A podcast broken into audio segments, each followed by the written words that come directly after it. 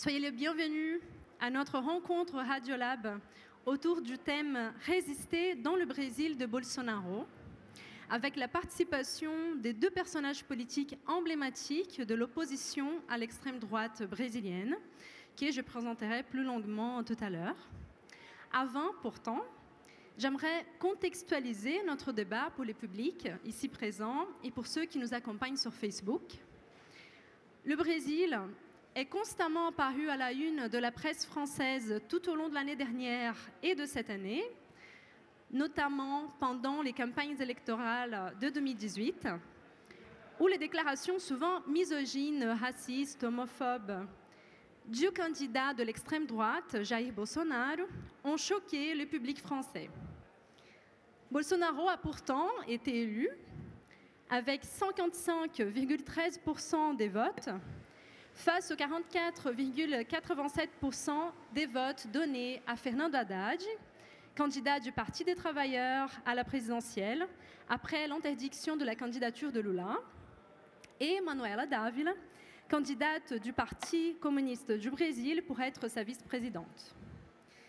Depuis le mois de janvier, Bolsonaro et son équipe n'arrêtent pas de surprendre les Brésiliens et le monde, j'oserais dire, par des déclarations polémiques sur son Twitter, à la façon Donald Trump, par la mise en pratique d'une politique économique néolibérale radicale, par un discours de persécution idéologique contre la gauche et contre des minorités, et par l'incapacité administrative de ses ministres.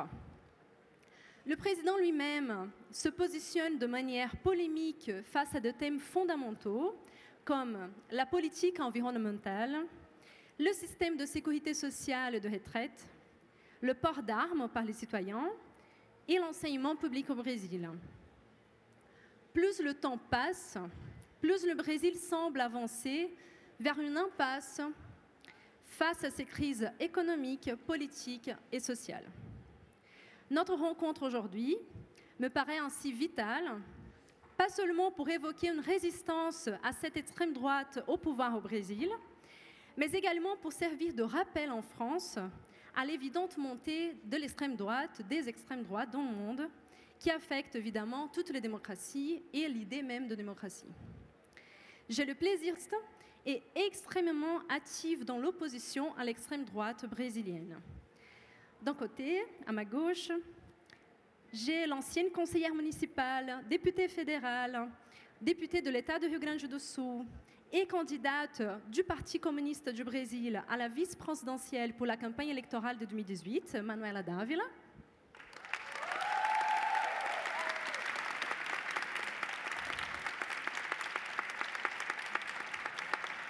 Et à ma droite, la philosophe féministe, écrivaine reconnue, Marcia Tiburi.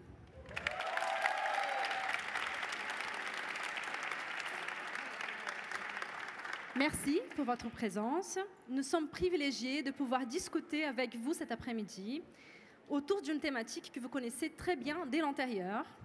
Je vous propose de commencer par quelques questions qui me semblent importantes pour introduire le débat, après lequel je donnerai la parole au public pour une demi-heure d'échange avec, euh, avec nos invités. J'invite le public qui ne parle pas le portugais à prendre ses casques, puisque euh, nos invités parleront dans leur langue maternelle et moi je me permettrai aussi de parler de ma langue maternelle, le portugais. Okay.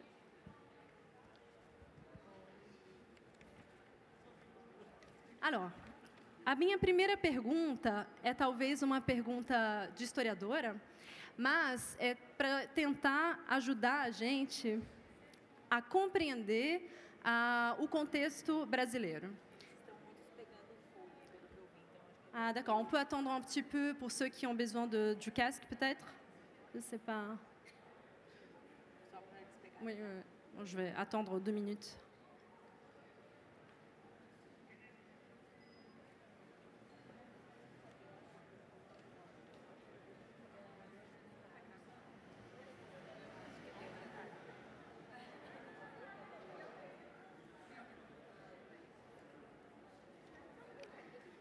Bom, acho que a maioria fala português. É, a minha primeira pergunta, então, é para tentar, é, para a gente começar esse debate, tentando compreender o contexto atual do Brasil, mas de uma perspectiva histórica. Então, eu pergunto a Manuela e a Márcia, até quando elas acham que a gente pode recuar no tempo para compreender o contexto atual do Brasil? Então, eu vou começar com a Márcia e depois com a Manuela. Obrigada pelo convite para estar aqui. Boa tarde a todos vocês, a todas vocês. Prazer imenso estar com a minha queridíssima amiga Manuela Dávila, conhecer a Natália hoje. É, conhecer Lyon, que eu não conhecia. Eu acho que é, é muito difícil fazer uma avaliação histórica, considerando que o Brasil é um país que inicia é, com mil problemas é, simbólicos que tem a ver com os nossos 500 anos de invasão europeia. Nós somos um país complexo do ponto de vista da nossa colonização e somos um país que esqueceu que, é, que foi colonizado, que é colonizado. A nossa colonização é super complexa. O Brasil até hoje não resolveu o problema com a escravização, que é a nossa maior ferida histórica e que hoje continua é, marcando, definindo a doença emocional, psíquica e econômica do Brasil, a meu ver, política, que é esse delírio racista que o Brasil continua vivendo. Mas eu acho que não é tão difícil para nós avaliarmos a questão do ponto de vista do golpe de 2016. Então, é a nossa história recente, a história que nós conhecemos, que nós estamos vivendo nos nossos corpos, na nossa linguagem, na objetividade do nosso cotidiano. Para mim, o um marco histórico que nós, com o qual nós podemos nos relacionar de uma maneira muito direta é o golpe de 2016, que é um golpe que carrega em si também o genocídio que continua acontecendo dos jovens negros, o, o feminicídio, o, o, a matança das pessoas trans que acontece no Brasil. E eu tenho uma avaliação é, que implica também a relação que eu tento pesquisar, sobre a qual eu tento escrever, que é a relação entre o Brasil e um simbolismo e uma presença, uma construção é, que vem de fora do Brasil a partir da história do capital é, na viagem que o capital faz contra o espírito a partir é, da virada do século XIX para o XX. Acho que nós estamos revivendo a história. Tem um historiador que eu gosto muito de estudar para colaborar com o tipo de avaliação que eu faço, que é o Abi Warburg, que é um alemão, que falava do retorno é, das afetividades, e nós estamos vivendo um retorno da afetividade fascista no Brasil. Em 2015 eu escrevi, publiquei um livro chamado Como Conversar com um Fascista, que é um livro que rende até hoje muita perseguição em relação à minha pessoa. Um livro em que, naquela época, como eu sou mulher, ninguém acredita, eu avisei: o fascismo está aqui. As pessoas diziam, sua exagerada. Depois, 2017, publiquei o Ridículo Político, no qual eu disse: Bolsonaro vai ser eleito assim como Trump foi é evidente, e as pessoas, não, esqueça. A gente que é mulher tem complexo de Cassandra. A gente fala, está observando, está analisando, está fazendo reflexão e a pesquisa profunda, mas o machismo também é uma característica do Brasil e do mundo e da linda França. E é, as pessoas não acreditam no que a gente fala só porque a gente é mulher. E aí agora escrevi um livro, publiquei um livro que se chama Delírio do Poder, psicopoder e loucura coletiva na era da desinformação, que é uma tentativa de avaliar a, a nossa condição brasileira a partir não de uma loucura natural, porque isso não existe, mas de uma metodologia, que é o que a gente chama de psicopoder, que é essa metodologia usada hoje por Jair Bolsonaro para ser o grande vencedor na cena é, da imbecilização nacional. E essa metodologia implica deixar todo mundo, todo mundo louco através de mecanismos é, tecnológicos, das microtecnologias, do mundo virtual. é, atuando diariamente na produção de um tipo de discurso que desnorteia as pessoas. Isso não é pouca coisa, isso é muito potente. Isso levou um doente, um paranoico, ao poder no Brasil e um grupo de paranoicos ao redor dele, e nós somos hoje vítimas da paranoia elevada ao poder.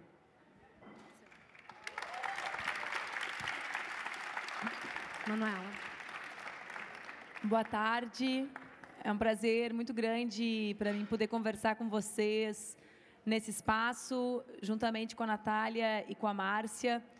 Tenho um orgulho muito grande, eu dizer isso para a Márcia no almoço, de saber de que uma das pessoas que eu mais admiro intelectualmente é uma mulher viva, que é minha amiga. Isso não é pouca coisa, né? Porque nós aprendemos a admirar, a ler, e a nos inspirar e a formular o nosso pensamento, sobretudo a partir de homens uh, que já morreram há muito tempo. E é incrível poder saber que eu formulo, penso e, e mantenho a minha mente viva a partir de uma amiga minha. Isso para mim é extraordinário. Me acho bastante importante por ser amiga de alguém que, que convive comigo e que faz o meu pensamento avançar. A Márcia faz eu me sentir mais importante do que eu realmente sou. Eu, essa resposta ela pode ser dada, Natália, de múltiplas formas. Eu imagino que a maior parte de vocês, aqueles que não contam com a tradução, são brasileiros que vivem fora do Brasil e que, portanto, a maior parte deve já viver há algum tempo. Outra parte deve buscar uh, saídas de saída todos aqueles uh, que buscam viver a vida com alguma dignidade, infelizmente, uh, buscam sair do país, seja pela perspectiva uh, da vida, da, seja pela perspectiva econômica, para buscar viver uma vida melhor, num país que tem 15 milhões de desempregados e que o presidente nenhuma única vez falou a palavra emprego em cinco meses de governo, seja para poder viver a sua vida com a liberdade que um governo absolutamente opressor impede. Então, eu imagino que vocês percebam, saibam como está o Brasil, mas nutram aquela angústia sobre como é a rotina de viver nesse Brasil que elegeu o Bolsonaro e que e muitas vezes se perguntem uh, como nós chegamos a esse ponto. Então, a primeira frase que eu queria dizer para vocês é que nós, eu que sigo vivendo no Brasil, nos fazemos todos os dias a mesma pergunta, nós não temos a resposta. Mas Existem, evidentemente, existe um processo histórico longo, como disse a Márcia, das transições ou das, da forma como nós fizemos as nossas transições, né, de uma violência que se deu a partir da escravidão e que se transformou na violência do Estado contra a maior parte da sua população. Nós temos um Estado estruturado a partir do racismo que mata uma parte expressiva do nosso povo, que é que tem origem uh, que tem origem nos múltiplos nos múltiplas nações que formaram o Brasil. Nós temos a transição democrática, né, que foi feita a partir de uma não leitura crítica com o que representou ou com o que representaram os governos militares e a ditadura militar. Uh, e os impactos disso no imaginário do nosso povo, que, o que é algo absolutamente diferente de como vivem os argentinos com a memória das violações aos, aos direitos humanos da sua ditadura, ou, os chilenos com relação àquilo. Mas eu acho que existem alguns marcadores recentes que são importantes, que nós devemos em conta para entender o que nós vivemos hoje no Brasil. O primeiro nos traz alguma, algum conforto, não é nacional né? Porque o Bolsonaro ele é fruto do que acontece no Brasil, mas ele não é um produto genuinamente nacional. O Brasil não, não é uma ilha, não vive isolado do mundo e para mim é importante que nós uh, passemos a dar nome à situação que o Brasil vive. E essa situação começa no ano de 2008 com a crise econômica mundial. O mundo vive uma crise. O mundo vive uma crise que é uma crise de um sistema. A gente pode discordar com relação a quais são as alternativas ou quais são as razões dessa crise. Né? Nós falamos pouquíssimo sobre ela, nós falamos pouquíssimo sobre as transformações no mundo do trabalho, nós falamos pouquíssimo que a tecnologia substitui, graças a Deus, cada vez mais os humanos, porque o problema não é a tecnologia substituir aos humanos, o problema é que os humanos não vivem com dignidade depois da substituição da tecnologia. Nós deveríamos estar falando em redução progressiva de jornadas de trabalho, nós deveríamos estar falando em viver a vida, né? Cada um de nós só tem uma, pelo menos podemos ter diferentes religiões e crenças, com esse nome, com essa identidade, com esses amores que temos, com esse corpo, com essa aparência, todos nós temos acordo, só teremos uma. Nós não estamos falando sobre nada disso. Né? Então, primeiro, é, é importante dizer: existe uma crise, estamos diante de um mundo em crise, e nos outros momentos em que o capitalismo viveu crises ou crise profunda como essa, as saídas não foram muito diferentes da que nós vivemos hoje no Brasil. Basta que recordemos, e nós precisamos também falar sobre isso, é preciso colocar dedos, não só um dedo, todos os dedos que temos nas nossas feridas, porque acho que chegou a hora de fazermos isso, que no outro momento que o mundo viveu a humanidade, a saída foram guerras, né? guerras que legitimaram campos de concentração, guerras que legitimaram desumanização de tipos, né? de partes da humanidade. A desumanização de partes da humanidade fez parte da saída da crise do capitalismo na primeira metade do século passado. Então, para mim, o primeiro ano, ou primeiro, a, a, primeira coisa que nós precisamos falar para mexer com a nossa autoestima de brasileiros é que nós não somos o centro do mundo. A, a saída brasileira né, para a crise do capitalismo no nosso país.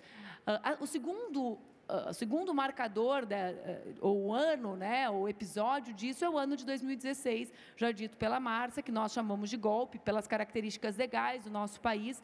Ah, aqueles que são europeus, é importante que se diga, o Brasil é presidencialista, nós não vivemos na Inglaterra, em que a primeira-ministra renuncia quando não obtém êxito ou quando a economia não vai bem. Nós fizemos essa opção. Eu, por exemplo, sou contra essa opção. Né? Eu defendo, historicamente, meu partido defende o parlamentarismo. Pode ser uma saída mais equilibrada para momentos de crise. Não é a saída brasileira, não é o pacto social e político e legal do nosso país. Portanto, legalmente, nós fomos vítimas de um golpe de Estado, que contou com alguns atores. Um poder judiciário num país desigual como o Brasil, nós sempre precisamos lembrar de que país nós somos, porque ah, às vezes as pessoas querem olhar o Brasil com o olhar da Europa em que a desigualdade social não é um componente estratosférico como é no Brasil. Portanto, imaginar o poder judiciário no Brasil é imaginar um poder judiciário que é fruto de uma sociedade em que o mais rico recebe 36 vezes mais que o mais pobre. E, portanto, mesmo sendo concurso público e todos os parâmetros que os europeus adotaram, que os chineses criaram, nós estamos falando de quem acessou a educação pública há 30 anos, há 20 anos, não as instituições de ensino públicas uh, já democratizadas nos governos do presidente Lula e da presidente Dilma. Então, o Poder Judiciário teve uma participação especial, digamos, foram atores principais, poderiam ganhar no Oscar, seriam indicados a prêmio uh, por ator principal, não coadjuvante. Tivemos outros atores centrais e que, para mim, eu sei que nós temos tempo, na verdade, só queria colocar ainda nessa primeira pergunta. Acho que a prisão do presidente Lula é parte também estruturante da eleição eleição de Bolsonaro. Por quê? Porque as pesquisas de opinião mostravam que ele seria eleito presidente da República. E isso não é um detalhe. Vejam, há a ofensiva do Poder Judiciário, há um componente do que representou a concentração midiática, o oligopólio midiático no Brasil, que também é algo que os europeus desconhecem, a gente precisa falar, que às vezes a gente fala da mídia, quando a gente conversa numa roda de amigos europeus, eles imaginam que a gente está falando de uma mídia igual a deles. Não, nós não estamos. Nós estamos falando de uma mídia, a tradicional, com um oligopólio de cinco famílias que dominam aquilo, famílias. Né? Não existe uma televisão pública que funcione, não existe uma tradição de acessar aquilo. Então, como a mídia tentou descredenciar Lula? Primeiro o judiciário, depois a mídia. E a população continuava aderindo à ideia por várias razões. Nós não viemos falar sobre ele e as razões pelas quais o povo o elegeria presidente, é o que tudo indicava. Né? A sua prisão é um fato marcante para a eleição de Jair Bolsonaro. E, para mim, um quarto fator pouco falado é a presença de bots e das ferramentas de Big Data do lado de lá. Porque uma parte, a Márcia falou sobre os seus livros, que não foram premonitórios, né? foram livros de quem observa a realidade de forma atenta. Para mim, uma parte do erro de diagnóstico da elite e da esquerda, né? ou de quem era contra e de quem achava que conseguiria descartar Jair Bolsonaro, tem relação com a visão analógica da realidade e com a não compreensão que a internet, as ferramentas tecnológicas não são um mero espaço de comunicação, mas um espaço de produção de opinião. E, portanto, nesse espaço de produção de opinião e de consciência e de disputa de consciência, o uso de ferramentas dos robôs, de inteligência associado, né, de inteligência artificial associado com a ausência de uma lei de dados até o final do ano passado no Brasil, fez com que todos nós brasileiros estivéssemos absolutamente nus na frente uh, das ferramentas de inteligência artificial. Então, não é que eles sabiam os nossos hábitos públicos, eles tinham acesso aos nossos pensamentos mais elementares.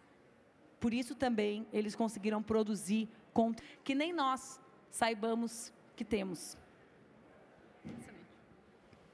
Eu gostaria de aproveitar esse gancho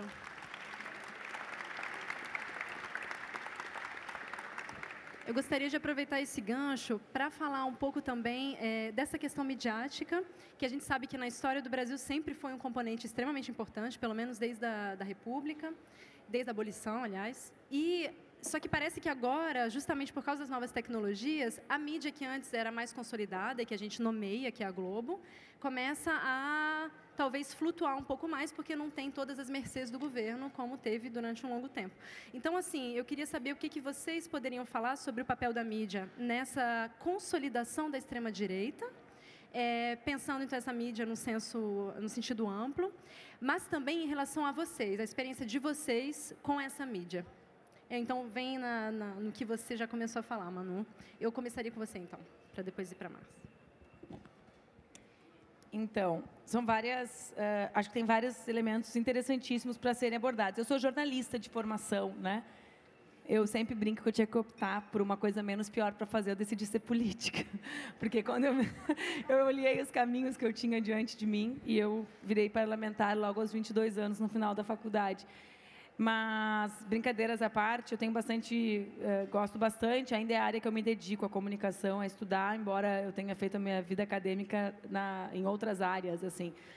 Uh, primeiro, uh, o golpe, a, a, existência de um golpe institucional no Brasil colocou em xeque todas as instituições.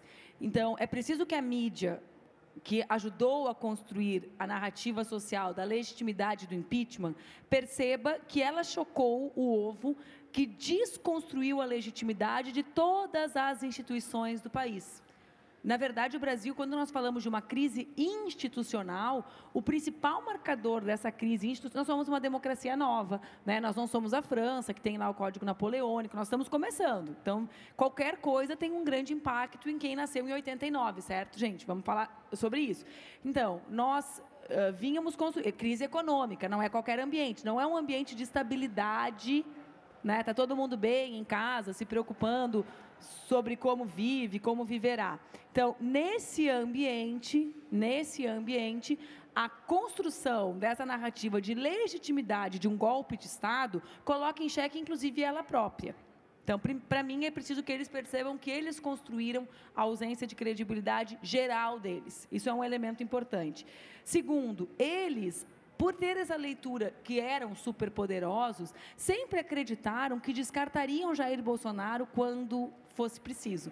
Então eles imaginavam assim: primeiro, nós vamos destruir o Lula. Eles não conseguiram, teve a prisão. Nós vamos usar o Bolsonaro até o momento que ele for necessário e depois o candidato Geraldo Alckmin ou alguém vai dar conta dessa vontade das pessoas de votar contra o PT, porque o PT vai estar destruído, um pensamento assim, oposição binária, digamos. Eles achavam, realmente eles acreditavam nisso, né? Só que durante esse tempo em que eles estavam acreditando nisso, eles deixaram de compreender o que representa a ação uh, da, dos robôs e da, das ferramentas de dados no Brasil que não tinha lei de dados, gente. Né? A gente não existe comparação uh, de Brexit, uh, de eleição do Trump com o Brasil pela inexistência de lei de dados, de proteção certo? Total. Nosso, nosso povo era absolutamente exposto uh, até outubro do ano passado, quando foi aprovada a lei de dados. Imagina, é, assim, se um parlamentar, é, eu vejo assim os argentinos agora está tendo algum debate sobre isso lá, quando eles sabem como é que era no Brasil, eles ficam escandalizados, assim, é muito diferente do ponto de vista legal com o que acontecia no Brasil. Então, eles achavam que descartariam e perceberam que não eram mais essa não eram mais o dono do campinho inteiro. Esse campo já era compartilhado e que a, a, a não legitimidade das distribuídas, por exemplo. Então, Vamos, vou dar um exemplo uh, prático para vocês compreenderem. Eu ganhei inúmeras ações judiciais contra as mentiras que eles compartilhavam na internet. Então, eu ganhava no Supremo. Aí eu dizia, ou no TSE. Aí eu dizia assim, mas o TSE decidiu. Aí eles me, me respondiam, mas não era tu que dizia que o Moro tinha condenado politicamente o Lula? Então, dá para confiar no judiciário, Manuela? Agora não dá, porque não tinha mais instituição sólida para as pessoas. Olha só, o desemprego é de, olha só agora o exemplo do Queiroz, né? Ah, mas não era tu que passou a vida inteira dizendo que a Globo mentia? Mas vejam, eu dizia que a Globo tinha mentia no sentido de ter uma versão diferente da minha, não que ela criava fatos, né?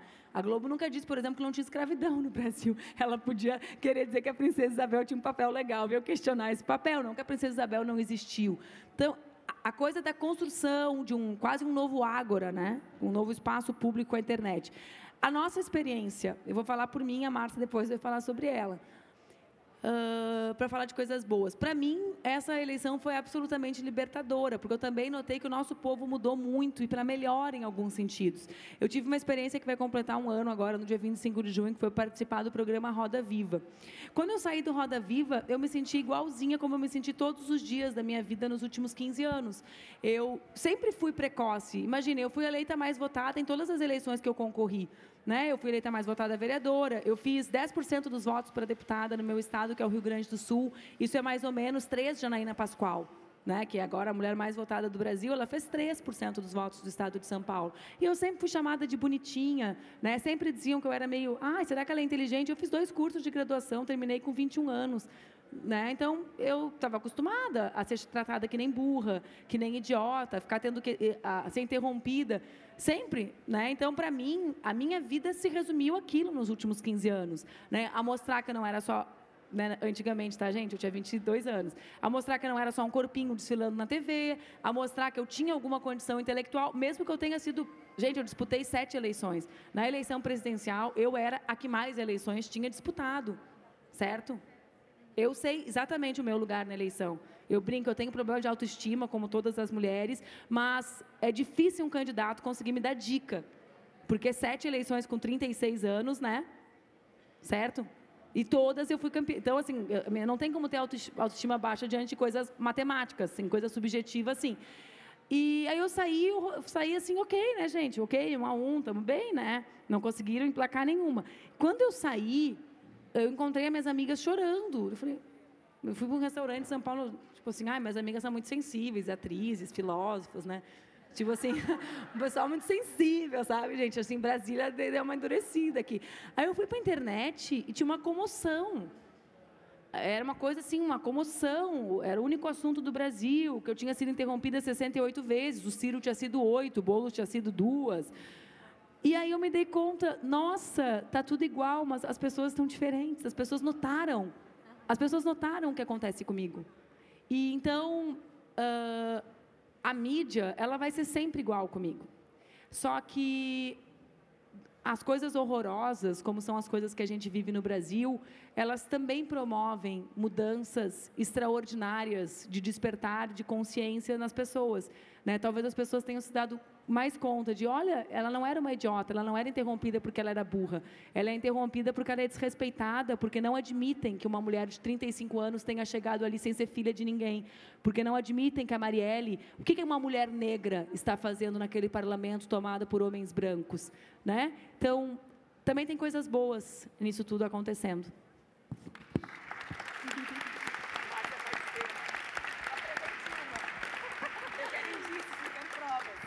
Márcia, eu queria aproveitar para emendar com a questão que é a sua especialidade também, mas quando, falando sobre a questão da mídia, falar sobre essa questão do discurso e como que ele tem sido... Olhando para esse lado bom que de fato existe, gente, nós não devemos esquecer isso.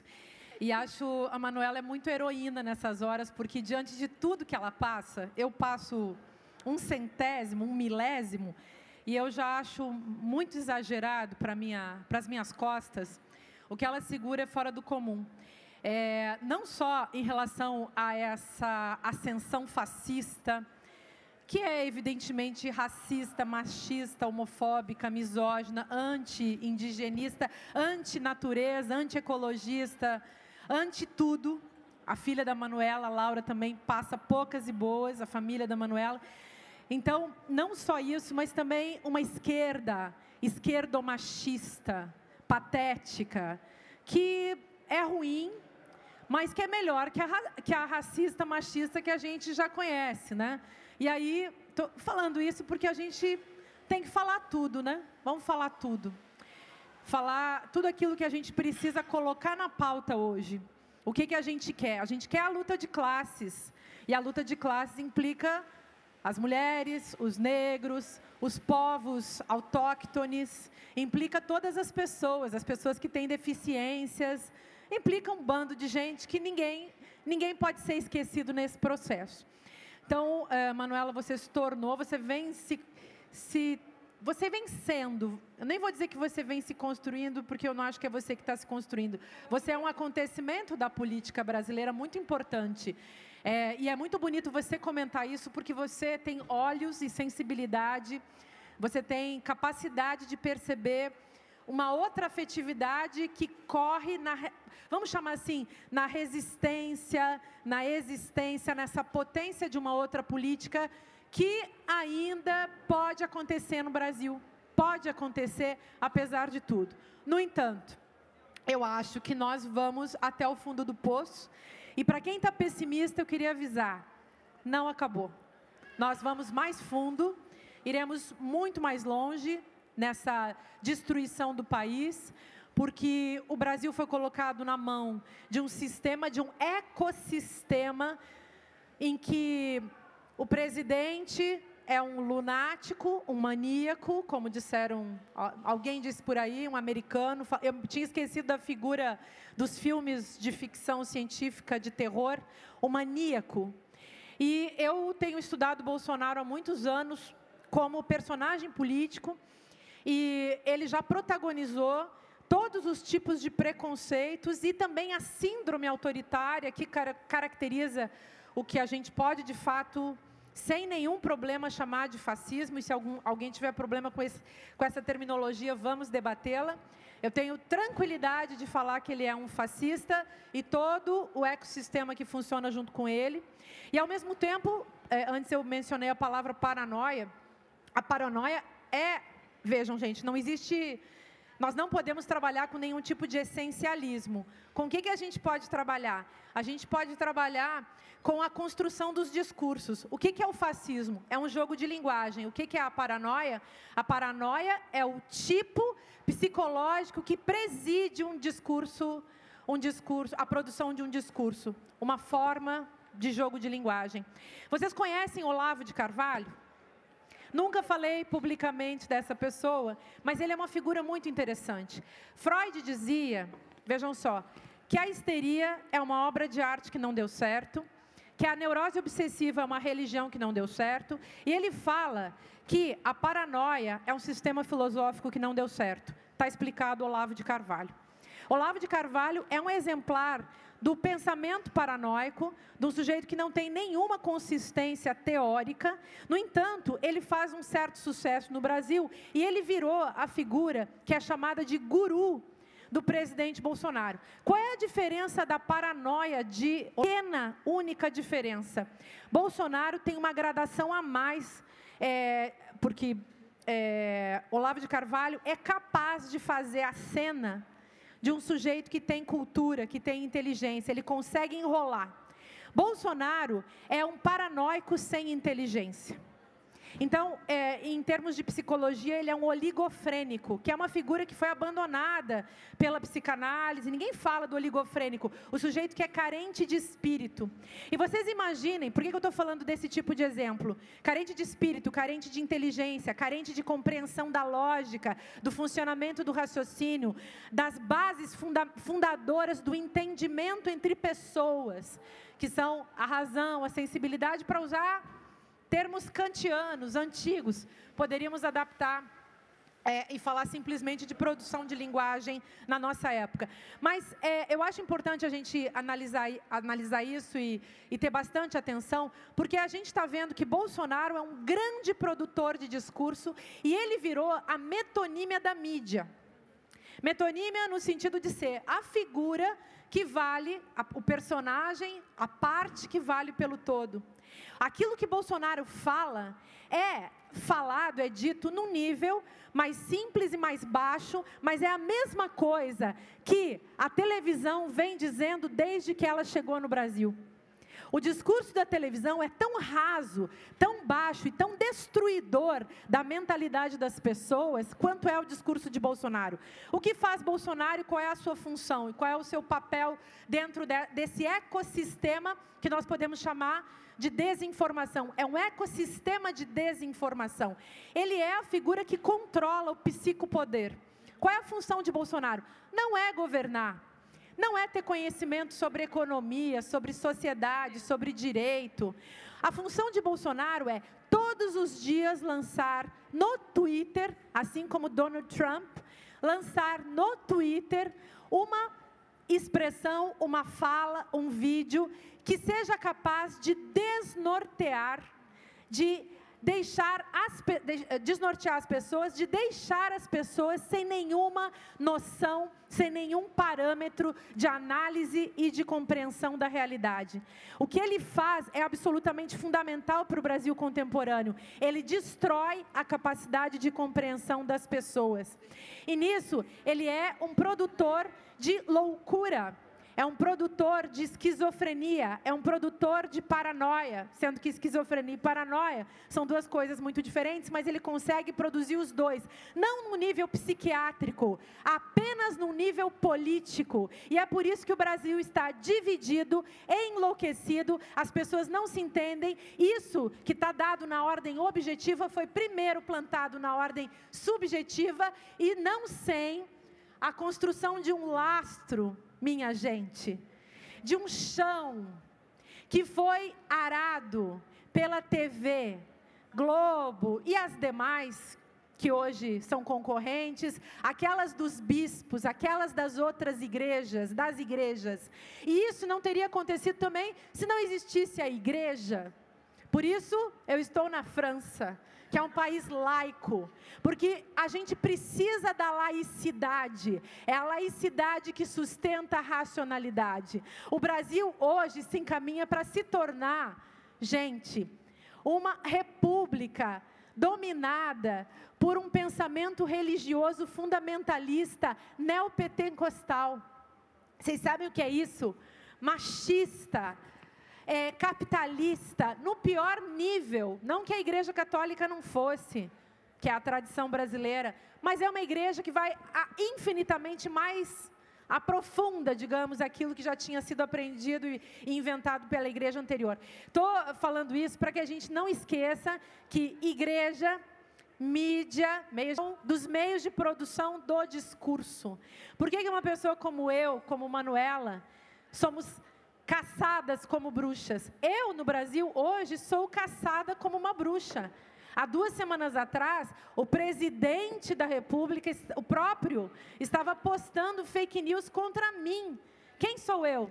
Uma escritora, uma professora de filosofia que escapou, que fugiu do Brasil para não ser morta e, sobretudo, para não deixar morrer as pessoas que andam comigo lá os meus leitores, as minhas leitoras. E por que isso? Quem sou eu no Brasil? Apenas uma professora de filosofia, apenas uma filósofa. O que, que eles querem comigo? O que, que eu provoco? O que, que eu incomodo? Eu e outros intelectuais que estão saindo do Brasil, intelectuais mulheres, homens, gays, que estão saindo do Brasil perseguidos. O que, que a gente provoca nesse sistema anti-intelectualista?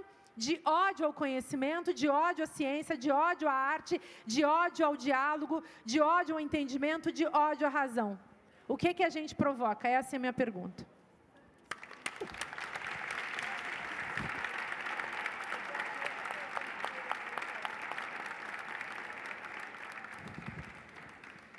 Bom, eu vou passar Vou passar minha última pergunta para depois passar para o público. Eu gostaria de saber, então, é, apesar de tudo que tem acontecido, está acontecendo, vai acontecer, desse cenário catastrófico, como a gente pode resistir?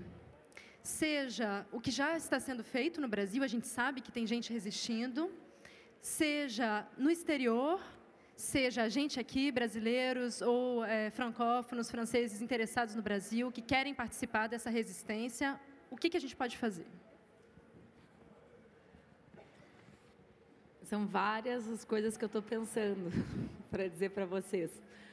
A primeira delas é que eu acredito que nós tenhamos que assistir também o que acontece do nosso lado, né? Quem resiste hoje no Brasil?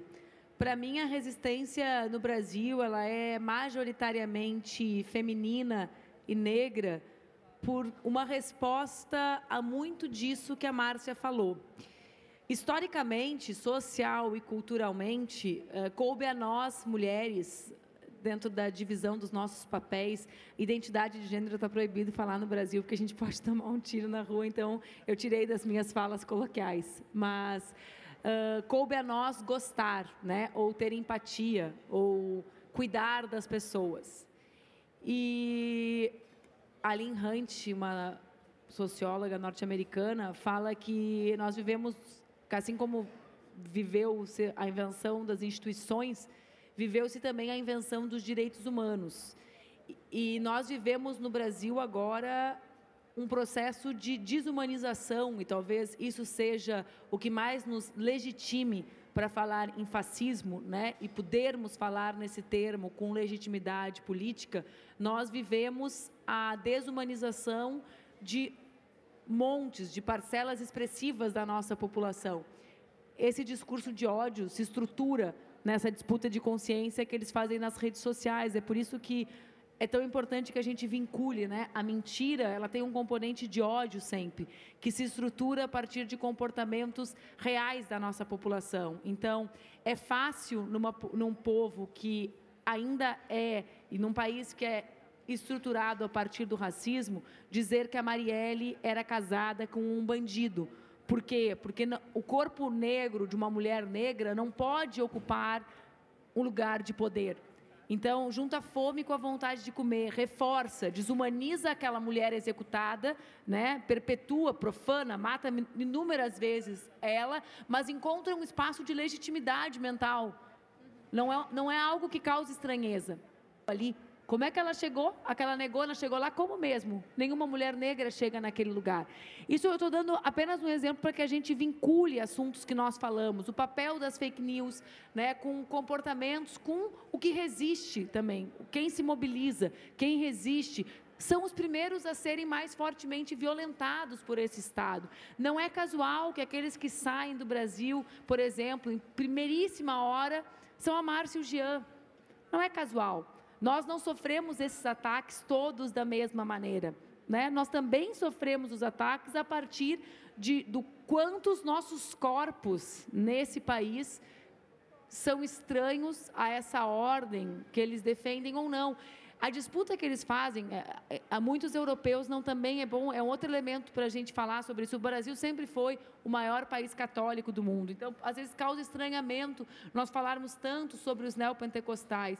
Nós precisamos falar, eles disputam simbolicamente o sentido de Cristo. O Cristo deles não é cristão, o Cristo deles comeu o pão inteiro, o Cristo deles bebeu o vinho inteiro, o Cristo deles chutou Maria Madalena. O Cristo deles não tem nada, eles disputam o sentido histórico do personagem, porque não há como caber nessa nação católica o ódio, a raiva, o preconceito e o ódio que eles defendem como instrumento de luta cotidiana.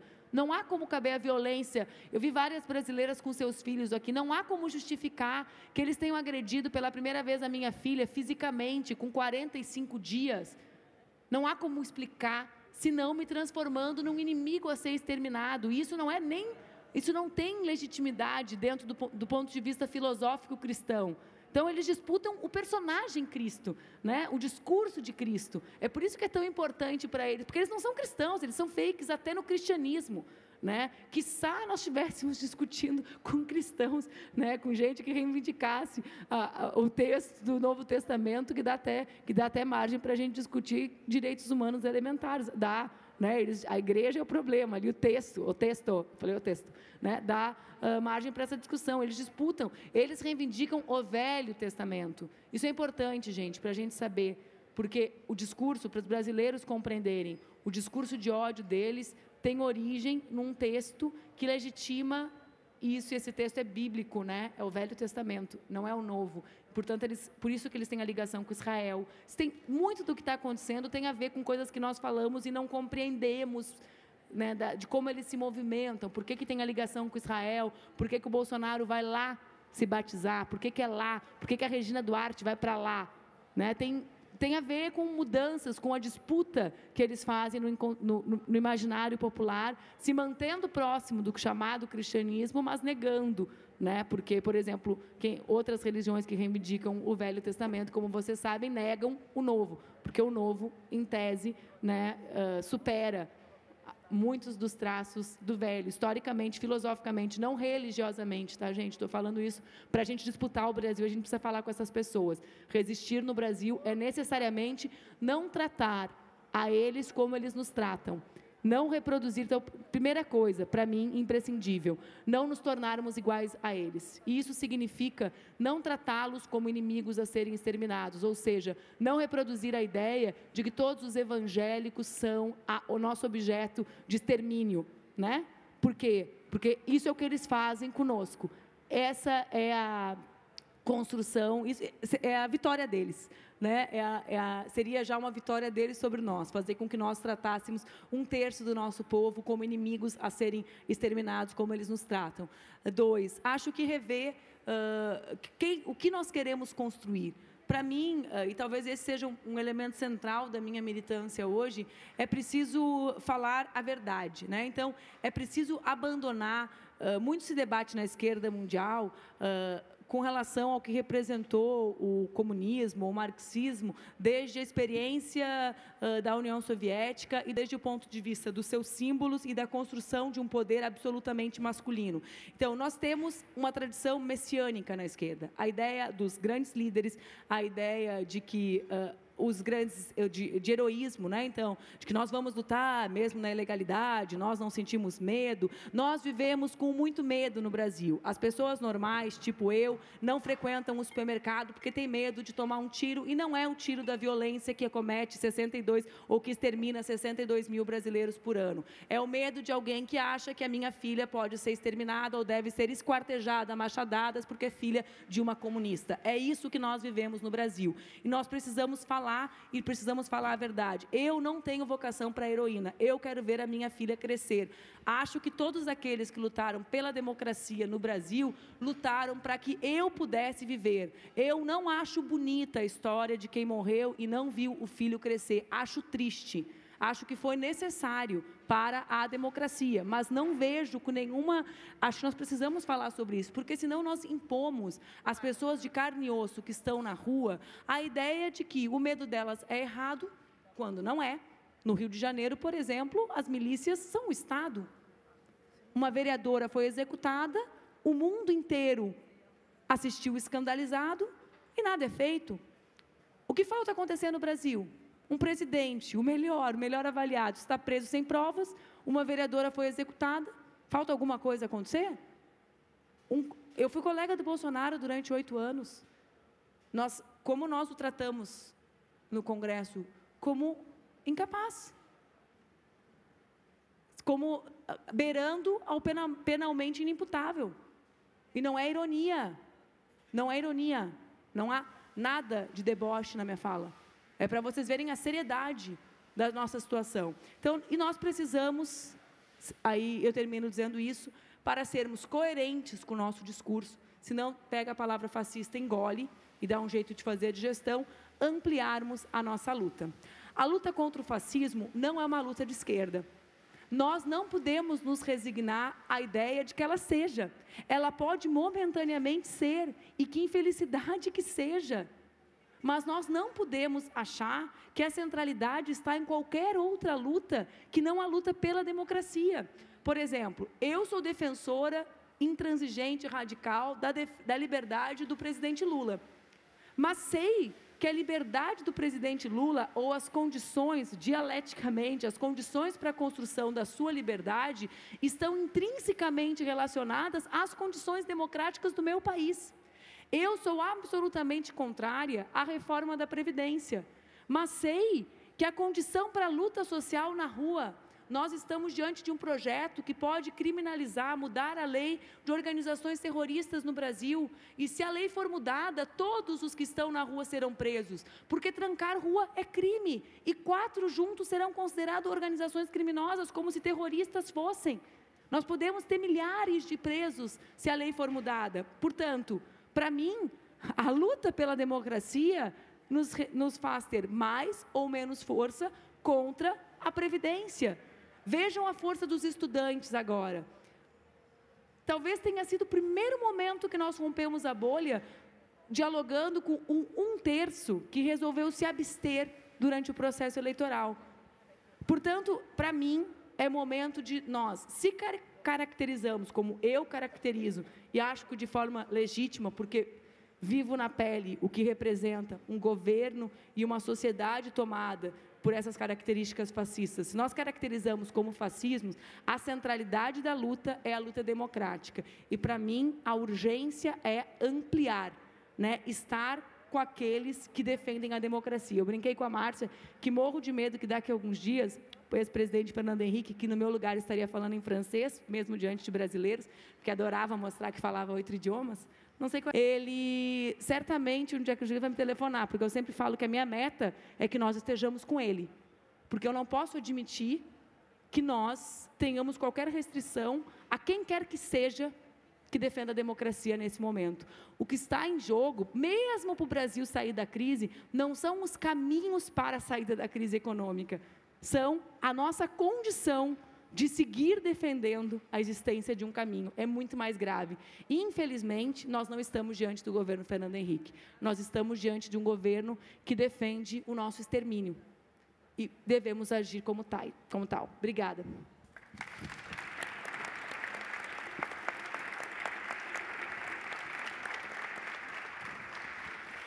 Márcia, pode. Como resistir? Então, é, eu também acho que Bolsonaro é, na verdade, um garoto propaganda da indústria de armamentos no mundo. Então, não há dúvida disso. Qual é a função do Estado mínimo do neoliberalismo e do ultraneoliberalismo que está fazendo esse rodízio pelo mundo? É servir aos interesses do mercado, aos interesses do grande capital internacional. É para que as transformações negativas citadas pela Manuela por exemplo, essa reforma da Previdência passe num país que já está acostumado com a Previdência desde Getúlio Vargas, desde 1930, é preciso é, destruir a razão e a sensibilidade do povo. É preciso fazer com que o povo fique cheio de ódio. Então, o ódio que leva a essa estrutura, essa cena fascista que a gente está vivendo hoje. O ódio não nasceu no coração dos brasileiros por nada. Ele foi implantado por medidas midiáticas. Ele é uma metodologia política que está sendo implantada pelo mundo. É, tem publicitários especialistas nisso. Não é à toa que Le Pen está onde está, que Salvini está onde está, que Bolsonaro está onde está, que Trump está onde está e cresce. Cresce via produção de subjetividade. Então, eu acho que, eu assino embaixo tudo que, que Manuela disse, exceto a parte do Fernando Henrique. Você dá a mão para ele lá, eu dou a mão para você do ladinho, assim, mas. É, tô brincando com você. Eu não moro em São Paulo, alguém de São Paulo dá a mão para ele. Então, é, mas eu acho que a gente, a gente realmente está é, discutindo uma outra questão hoje no caso do Brasil. No Brasil, a gente está discutindo o fim, a morte, a destruição da democracia e como a gente faz para dar um passo atrás, voltar e, quem sabe, recuperar alguma coisa. E aí eu acho que existe a questão objetiva de tentar sustentar a institucionalidade. A, a nossa a Constituição foi rasgada. Tem um personagem no Brasil que é uma das figuras mais perversas embora seja um dos personagens também intelectualmente mais precários, que é o juiz Sérgio Moro, ex-juiz, atualmente um sujeito. Prestem atenção nessa figura, porque essa figura está tentando agora se descolar da, da figura de Bolsonaro. É o juiz que prendeu o Lula fora dos rituais exigidos do processo penal, fazendo um puro processo penal do espetáculo para agradar a mídia e para conseguir espaço. Esse cidadão, ele se transformou, ele ganhou de prêmio por ter prendido Lula, para quem não sabe, ele ganhou o Ministério da Justiça. E ele é uma figura que vive construindo processos é, bizarros Agora uh, tem o pacote, o pacote Moro é o pacote da matança da população no Brasil, absolutamente é, integrado com o projeto bolsonarista, evidentemente, do governo é, nacional de liberar as armas para todo mundo e como diz o povo lá que faz piada, para os pobres que também vão poder comprar uma arma ao chegarem na loja, vão conseguir apenas comprar um alvo, né, para colocar no próprio peito.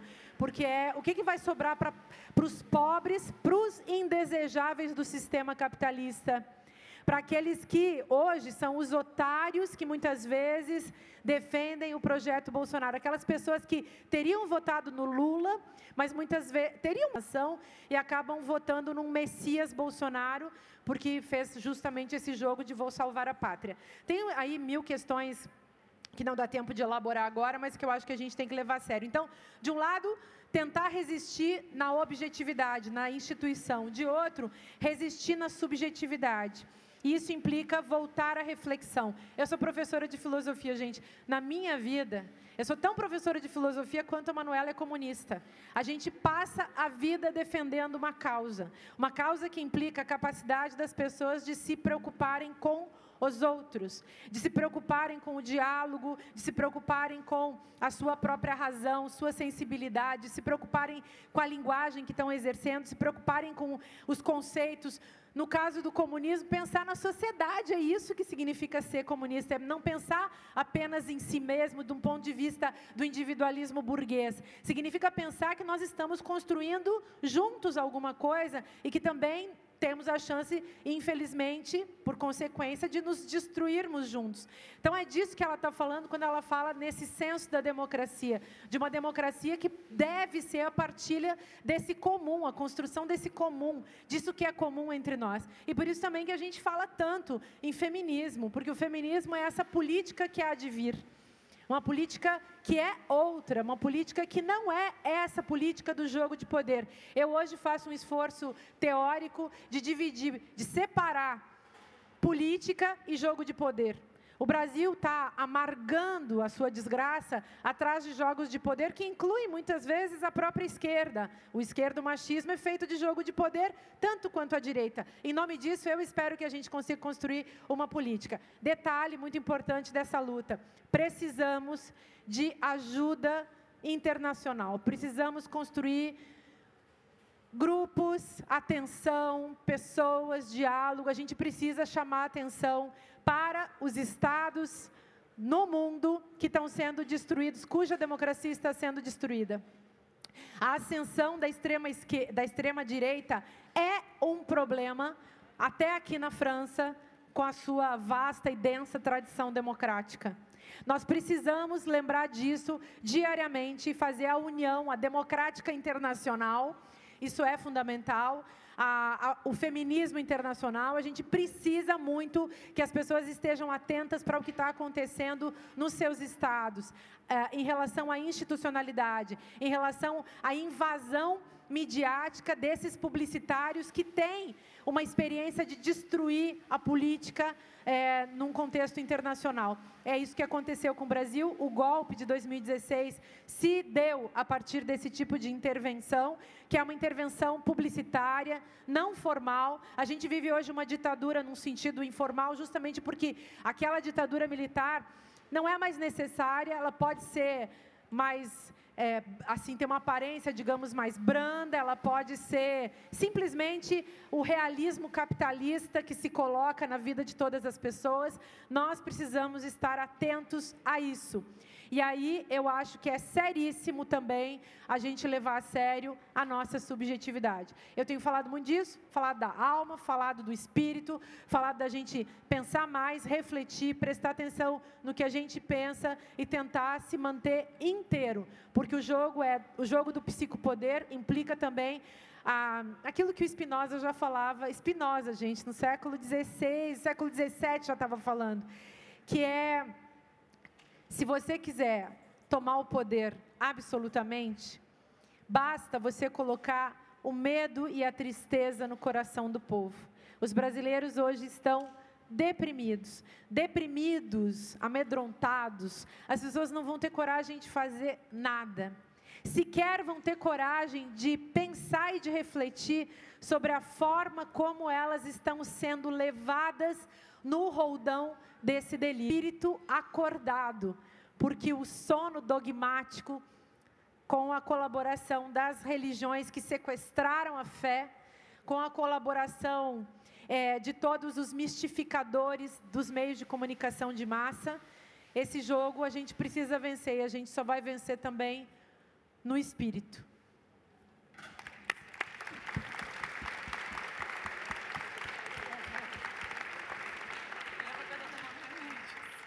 Muito obrigada. Nós temos 25 minutos. Eu vou passar a palavra para vocês. Eu peço que é, levantem a mão, levante a mão quem quiser fazer perguntas e vai ser uma por vez, d'accord? É, não sei se tem um microfone que vai lá. Ou...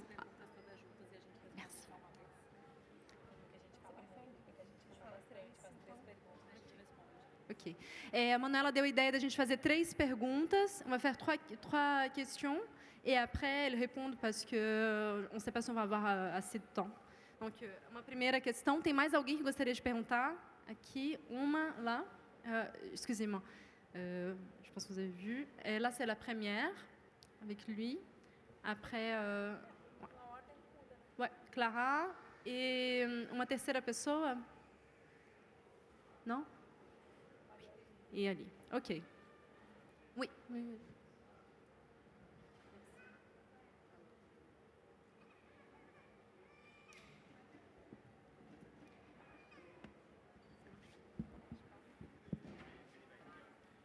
Ah, pardon. É, obrigada. É, obrigada pela presença de vocês aqui. Para a gente é uma enorme honra poder estar discutindo sobre esse momento político brasileiro. Eu queria uma coisa que vocês não falaram. Eu gostaria que vocês falassem o, que que é o RED na França e quem compõe o RED e qual é a linha de ação de vocês. E a outra, eu vou ter que fazer duas porque como vocês veem essa incontestável relação entre política e capital, uh, precisamente no financiamento de ações sociais? E, e, pergunto se é possível se engajar numa causa social sem se associar a, a, a partido político, a, a politi homens politiqueiros e mulheres, talvez, e, os, e também a empresários. Uh, bom, é isso. Obrigada.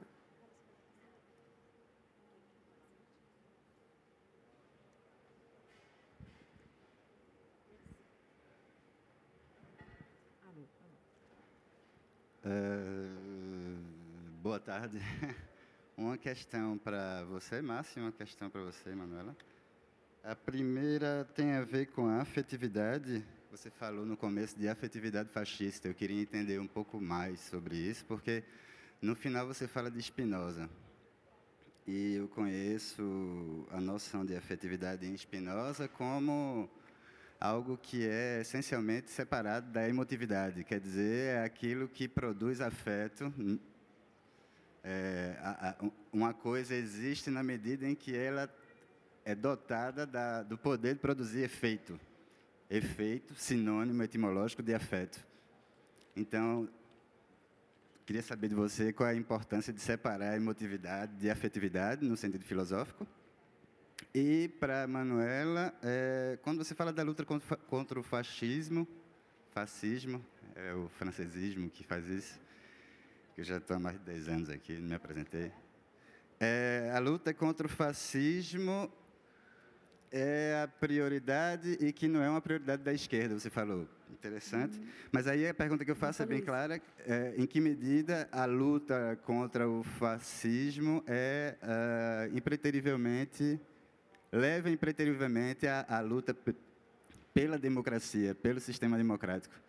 Enfim, separar, porque, por exemplo, um anarquismo teórico, enfim, que não necessariamente um sistema democrático. Eu, é, lutar, com, assim, lutar contra o fascismo não seria necessariamente, ou se seria necessariamente, lutar pela democracia. Enfim, só isso. Obrigado. Quem é?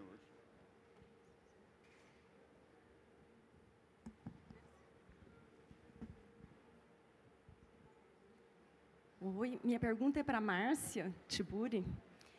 É, eu sou bióloga com mestrado e doutorado, mas eu não trabalho. Ah, por opção. Meu marido viaja muito, eu sempre morei fora do Brasil, no Japão, nos Estados Unidos, aqui, sem ajuda de família, de empregada. Então, o que deu mais certo para a gente foi que eu não trabalhasse. Muitas mulheres estão no mesmo lugar que eu, ou por opção, ou porque a vida quis assim, não sei. E assim, mas eu me sinto um pouco carta fora do baralho quando a gente quer abraçar essa causa feminista, parece que a gente que não trabalha não tem como entrar, sabe? Não tem como dar uma mão para quem está na luta e junto.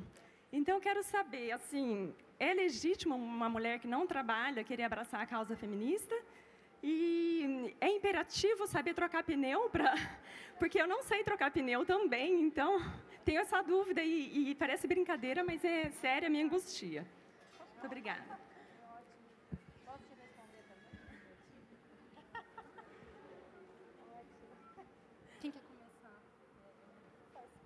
É, sobre o RED, é, na verdade, a Manu, a Manuela e a Márcia não fazem parte do RED. Eu vou falar sobre o RED depois, ok? No final. Então, vou passar a palavra para a Márcia. Vamos começar.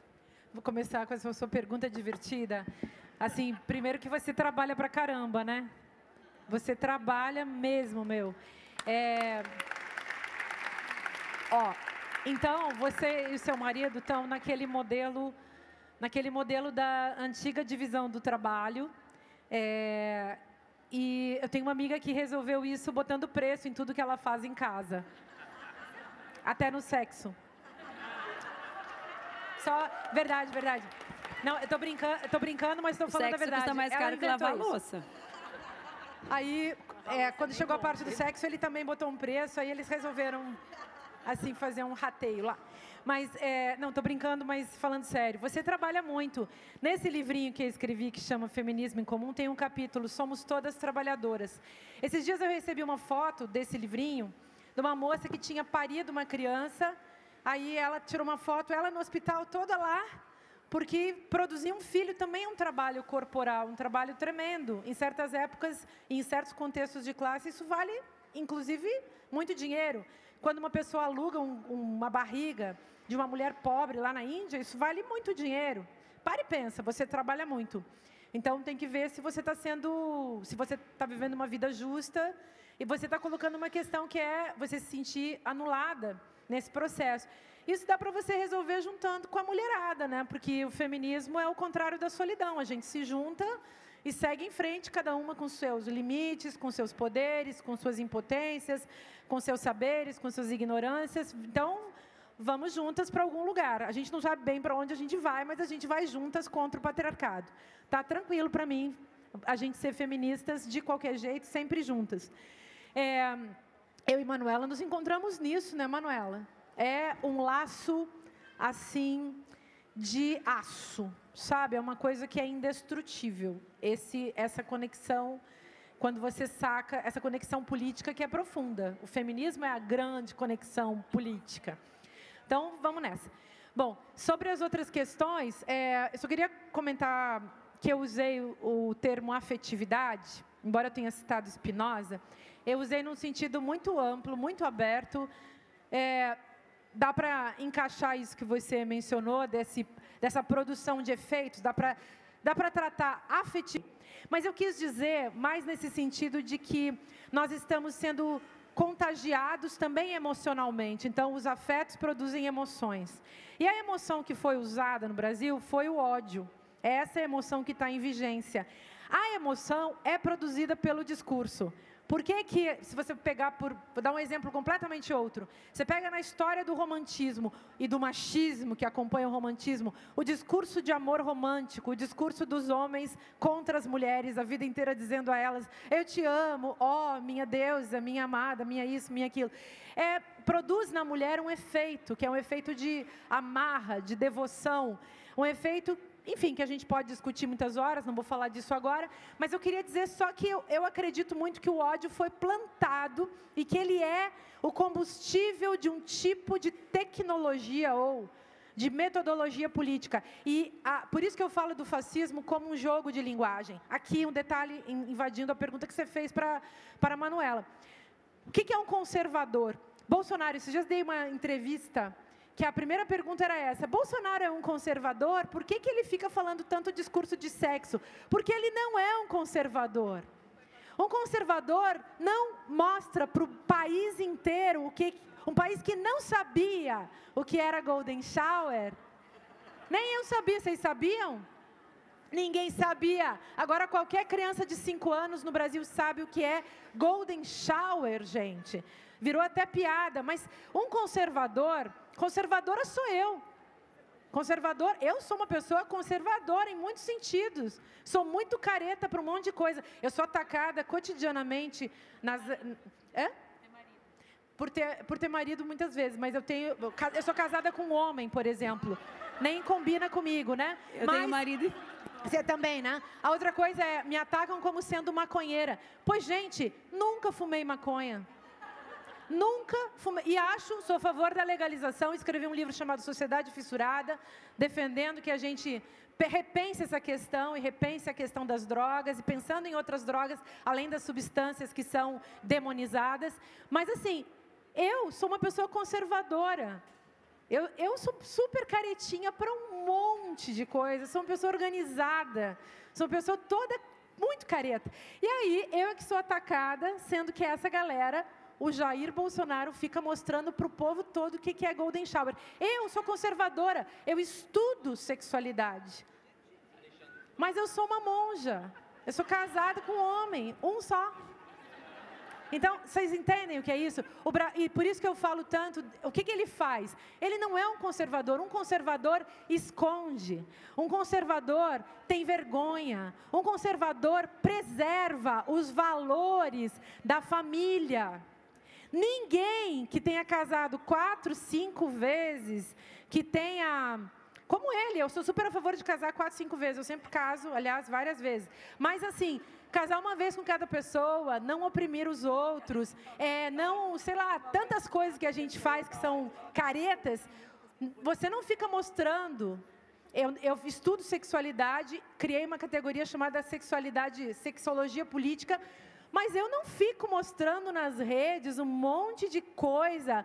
Não, eu não, sei lá, você pega aquele Alexandre Frota, né, que qualquer criança de 5 anos vai ali e pega as fotos dele, os vídeos dele e assiste.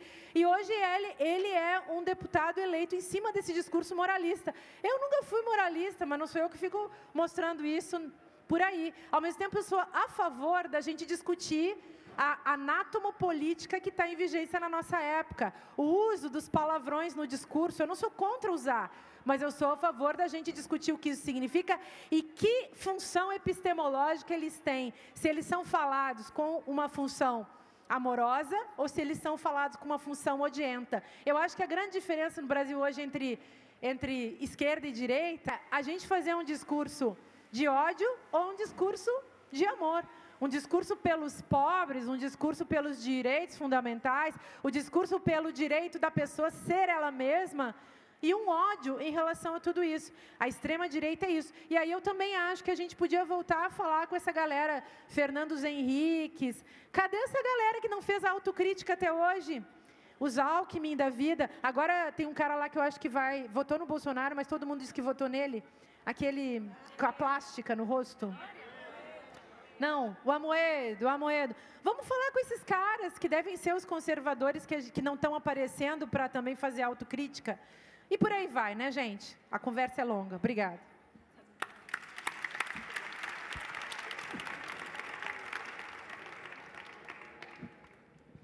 Então, uh, a, tua primeira, a primeira pergunta, né? Eu. Primeiro, as instituições que existem, elas uh, são para manter uma ordem estabelecida que sustenta essa relação entre o capital, né? Então, assim, o parlamento ele é fruto desse pacto entre capital e política. Tem, eu sonho, por exemplo, que a sociedade possa ter novos pactos né, outras mediações, mas hoje é preciso reconhecer essas instituições como os espaços de mediação das nossas diferenças. Foi o que mais avançado nós conseguimos produzir até hoje, né, até hoje, até o presente momento. Se é possível fazer uh, distante disso, eu tenho mandato desde os meus 22 anos. Eu decidi, depois da eleição, uh, por várias razões que são minhas, né, criar uma organização não governamental para tratar uh, de fake news e redes de ódio, justamente porque eu percebo que há um engajamento na sociedade que é mais unitário e amplo do que aqueles, uh, aquele que os partidos políticos têm conseguido produzir. E eu acredito que a unidade e a amplitude política são chaves para nós sairmos desse momento. Né? Acho que os, eu até brinquei com a Márcia no almoço. Eu sou leninista. Então, para quem acredita em partidos de vanguarda, ver que o povo está à frente do partido ou dos partidos, não é do meu especificamente. Eu continuo militante, dirigente do meu, dá um, um né, um, ziriguidum mental. Mas hoje essa é a realidade ou é como eu interpreto a realidade. Os movimentos sociais, não é que estão hierarquicamente acima, não levem ao pé da letra filosoficamente, têm conseguido ser mais amplos e unitários no que é mais importante do que as direções dos nossos partidos e o 15 e 30 de março dos estudantes provaram isso. Então, é possível. Vejam, eu falei para a Márcia, muito orgulhosa. Nós mantivemos entre janeiro e vamos fechar junho a minha organização não governamental 100% com dinheiro da venda dos meus livros, de um livro que eu escrevi sobre a minha experiência com a minha filha durante o processo eleitoral de 2018, que, aliás, também não, uh, não muitos, mas tem alguns exemplares aqui. É possível? É. É fácil? Não é. Né? Vai ser assim? Eu acho que não, e acho que nós precisamos disputar a política institucional. Isso que eu estou fazendo não é a negação da política institucional. Tudo que eles querem é esse papo de que a política institucional não nos serve. O meu papo não é o negacionismo da política, não é o negacionismo dos partidos. É, tenhamos se vocês não estão satisfeitos com os que existem, reinventem. Né? Eu fiz uma opção aos 16 anos, que foi de militar num, que milito há 21 anos, de enfrentar os limites dele. Para mim, partido não é religião, não tem dogma, né? de enfrentar os limites que eu julgo que existem, filosóficos, de opinião, e existir. Fui candidata a presidente aos 37, 36 anos, o primeiro ano que eu poderia ser, pela Constituição brasileira, fui nossa candidata a vice-presidente. Alguma mudança há né, é possível produzi-la. Então, atentem a essa armadilha da negação da política. Né? Isso serve muitíssimo ao lado de lá. Uh, os homens politiqueiros, eles estão por toda parte, é uma coisa horrorosa, que nem os bolsominions no Brasil. Eu tinha um sensor estético, nossa, que preconceito, estereótipo, até do nosso lado está errado. Veio um barbudinho, eu falei, barbudinho assim, esquerda, né? Aí ele acreditava que o Brasil tinha sido comunista. Falei, meu Deus, nem a barba se salva mais, eles agora adotaram a barba. Falei, olha, amigo, barba, né? Por favor, barba estava só do lado de cá, né? Estereótipos, vamos preservar alguma coisa conservadora, eu sou conservadora, que nem a Márcia. Vamos conservar identidades básicas, elementares, para eu diferenciar vocês de nós, nem isso mais tem no Brasil. Fui agredida por um que eu estava bem simpática, achando que ele era até queridinho e tal. Uh, só para, vamos, da onde tu é? Até de Recife, eu achei que tu era de Recife, mas tu está falando já um Recife com sons afrancesados, viu? Impressiona, viu? Achei que tu era pernambucano, que o sotaque de vocês é lindo. É, tudo bem, está perdoado. Uh, veja bem, o que eu falei é que não é uma luta só da esquerda correto? Não que não é uma luta da esquerda, é uma, não pode ser uma luta só da esquerda. Acho, inclusive, que hoje é. E para mim esse é o errado, porque no sentido uh, vida ou morte, a necessidade concreta de ampliação deve ser nossa. Quem vai ser executado são as Marielles, não são os Fernando Henriques. E, portanto, a necessidade objetiva de construir a ampliação é nossa. e não deles. Alguém acha que vão bater na casa do Fernando Henrique levar preso? Levaram alguma vez? Apartamentos, Paris, etc. Alguma vez aconteceu alguma coisa? Não, gente. Então a gente está falando de necessidade concreta de ampliação de quem é alvo. Quem é alvo é o nosso povo. E não dá para brincar de heroísmo diante dessa ameaça. A reforma da Previdência está aí, gente. Já foi aprovada a reforma trabalhista. Eu tive que comemorar essa semana que o Supremo considerou ilegal grávida trabalhar em ambiente insalubre. Eu comemorei isso. Quando eu me dei conta que eu estava comemorando isso, vocês entendem? É, é, o Brasil retrocedeu, não é que retrocede anos, retrocede uma década por dia. Nós estamos retrocedendo a antes do governo Getúlio numa velocidade uh, muito intensa, na velocidade da internet. Uh, a, tua, a, a outra parte da tua pergunta. Bom, o mundo, como eu disse lá na minha primeira resposta, vive uma crise.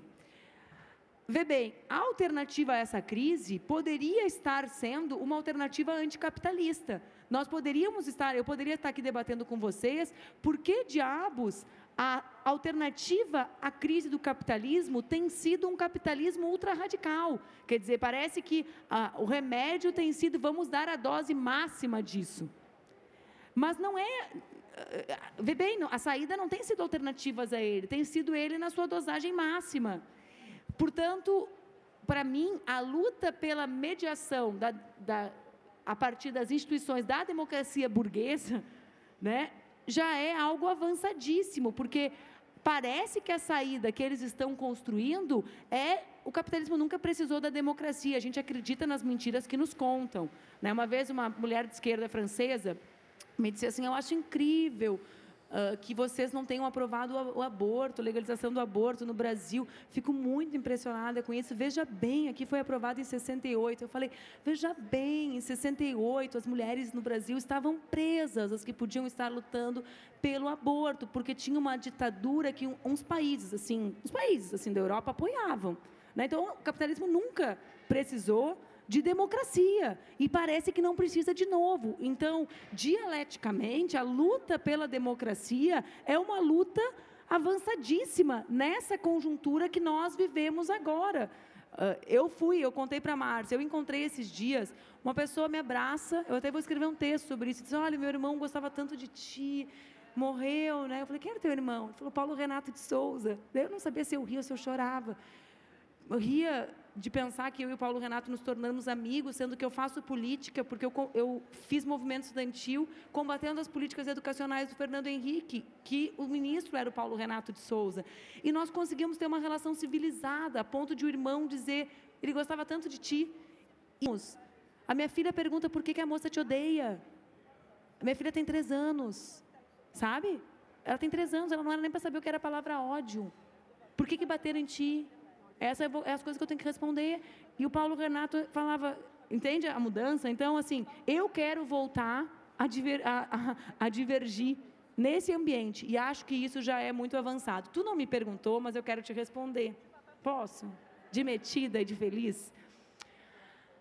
Tem a ver com tudo que a Márcia disse. Vocês viram porque que a Márcia é minha ídola? Ela é muito boa, né, gente? Ela precisava ser mais ouvida, mas está difícil das pessoas serem ouvidas no nosso país. Vou contar para vocês, viu, gente? É um negócio assim, parece ter um tampão no ouvido que a gente tem que arrancar, mas é difícil. Olha só, eu quando me tornei mãe da Laura, eu me dei conta que não existia espaço no feminismo para maternidade.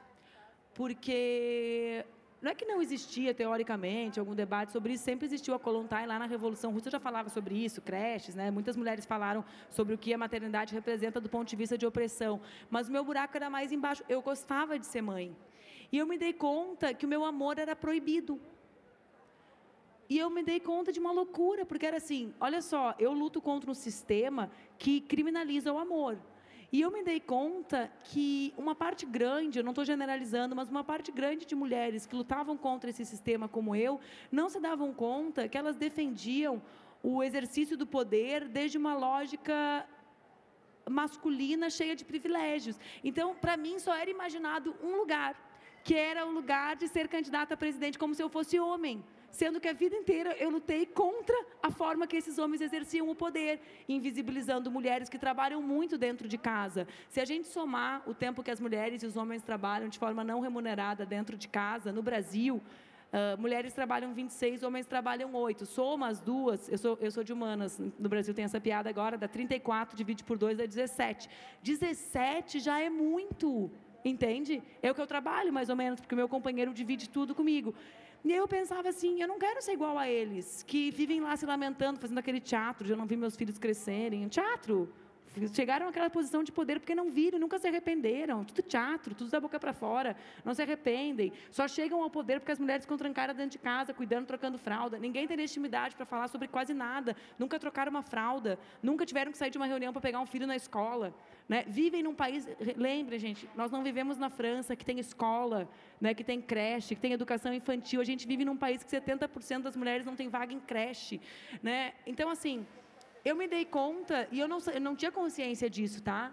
Eu me dei conta vivendo. E, primeiro, nós. Então, eu, a Márcia te falou, eu vou chegar nessa parte. Primeiro, não tem lugar para tudo, mas tem lugar para a gente construir lugar para tudo. Uh, tem mesmo muito preconceito com mulher que não trabalha. Tem mesmo. Dizer que não tem é mentira, porque tem muita gente que escreve livros sobre trabalho reprodutivo e trabalho não remunerado, mas na hora H acha que quem não trabalha está só reproduzindo, como eu ouvia quando a minha filha tinha três meses e eu não quis concorrer à prefeita. Ai, que desserviço. Ai, que horror para o feminismo. Disse, gente, é o meu direito, não tenho direito, não vale, o meu discurso não vale para mim?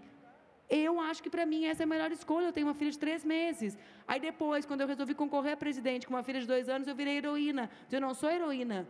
Né? Agora minha filha já entende o que eu converso. Ela não entendia com três meses. Por mais que eu acho que ela é a criança mais especial do mundo com três meses, ela não entendia. Entende? Então, assim, não tem.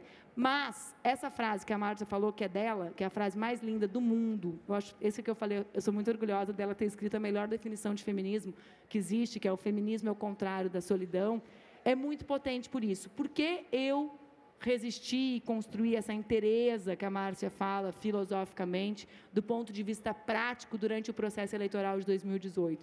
Porque se de um lado por ser mulher, que foi ao segundo turno, eu fui o principal alvo de ódio e fake news, e ver, eu achei que a maternidade ia me isentar disso, porque eu sei que mulher mãe é neutralizada sexual, jovem solteira. Então, eu estava acostumada a ser tudo de ruim por isso. Eu pensei, agora que eu virei mãe, eles acham que todas as mães são Maria, não tem vida sexual, estou livre. Mas não, conseguiram até fazer de mim, com uma filha de colo, um horror. Para vocês verem o poder e o não vínculo da realidade, da imagem com o discurso. Eu virei um horror, uma pessoa que queria ensinar crianças a transarem, mesmo sendo alguém que andava com a filha tira-colo. Não tem vínculo com a realidade.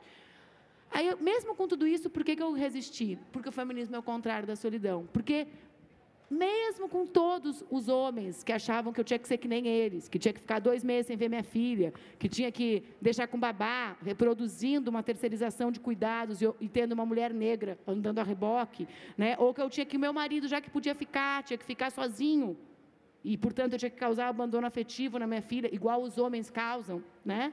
Tudo isso, eu, eu ia para os lugares e eu pensava, eu estou louca, querendo fazer esse meu discurso agora, de uma lógica diferente, exercício do poder, vou deixar isso para discurso, vou viver do meu... Deixa com Duca, essa criança um pouco, né? Aí eu chegava no lugar e tinha uma mulher, como aconteceu um dia, com massinha de modelar. Olha, eu nem vinha hoje aqui nesse comício de vocês, mas eu viajei 150 quilômetros até Recife para te trazer massinha de modelar, porque eu sei que deve ser estressante estar aqui com a Laura.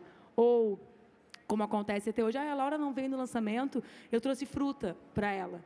Que são as coisas invisíveis dessa rotina extenuante de cuidados, que tem a ver com afeto e que lá no fundo, se a gente vai olhar toda essa nhaca Inhaca não é nada filosófico, lá de uma filósofa falar Inhaca deve ser até crime, né, gente? Espinosa, fascismo. Inhaca, lá no meio dessa Inhaca, se a gente vai olhar assim, a pontinha de agulha, talvez o que tenha de mais revolucionário, que eles mais detestem na gente, é que eles não vão nos secar por dentro.